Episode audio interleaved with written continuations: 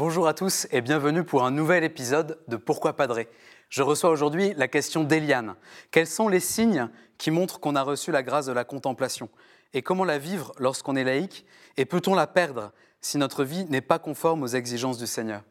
Je trouve votre question très belle, Eliane, car elle parle de l'essentiel de notre vocation de baptiser. Nous sommes les disciples du Christ, mais pas seulement pour demander qu'il nous aide dans notre vie ou pour transformer le monde. Nous sommes les disciples du Christ parce que nous sommes fascinés par le mystère de sa personne, par le mystère de sa vie dans la communion divine. Nous sommes les disciples du Christ pour répondre à son désir à lui de nous unir à sa vie. Et c'est ça la grâce de la contemplation. Prier non pas seulement pour obtenir des grâces, mais prier, c'est-à-dire plonger dans le mystère de Dieu, c'est-à-dire demeurer avec lui. Ça demande du courage, du courage pour tout le monde, et même pour les moines qui sont certainement les grands spécialistes de la prière. Ça demande du courage à cause de la disproportion qui existe entre Dieu et nous. Prier, c'est un peu comme sortir d'une zone d'ombre pour aller d'un coup en pleine lumière. Si on faisait ça, on, on aurait l'impression de devenir aveugle, on aurait mal aux yeux.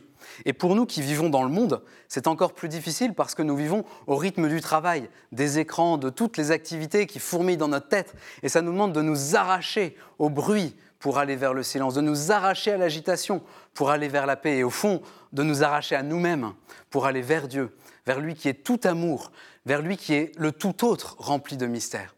Alors, comment savoir qu'on vit la grâce de la contemplation? On le sait à une seule chose. Est-ce que je réserve dans ma journée un moment de choix pour rester au calme avec Dieu? Ça peut être un temps d'adoration, un temps de lectio divina, la prière du chapelet, mais avec ce point d'attention, je ne cherche pas à résoudre mes problèmes, je ne parle pas seulement de mes problèmes à Dieu, je cherche Dieu pour lui-même.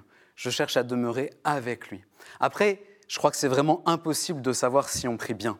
C'est même dangereux d'essayer de mesurer la qualité de sa prière.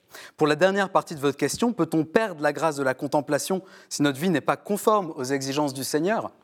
Eh bien, J'aurais envie de répondre oui, évidemment. Fréquenter le Seigneur, fréquenter son intimité, nous met de plus en plus au bon endroit, là où il nous appelle à être. Et Dieu nous conduit toujours plus vers la paix intérieure, vers l'amour du prochain et vers la vérité sur nous-mêmes. Alors prions, Fréquentons Jésus, restons avec lui, laissons-le transformer peu à peu notre vie, laissons-nous faire par lui, par cette paix qui vient de l'enfant, l'enfant Dieu qui repose paisiblement dans nos bras. Alors merci Eliane pour votre question. Merci pour toutes vos questions que vous nous envoyez à l'adresse pourquoipadré.com ou sur les réseaux sociaux. Vous retrouverez cette vidéo et toutes nos autres vidéos sur ktotv.com. À bientôt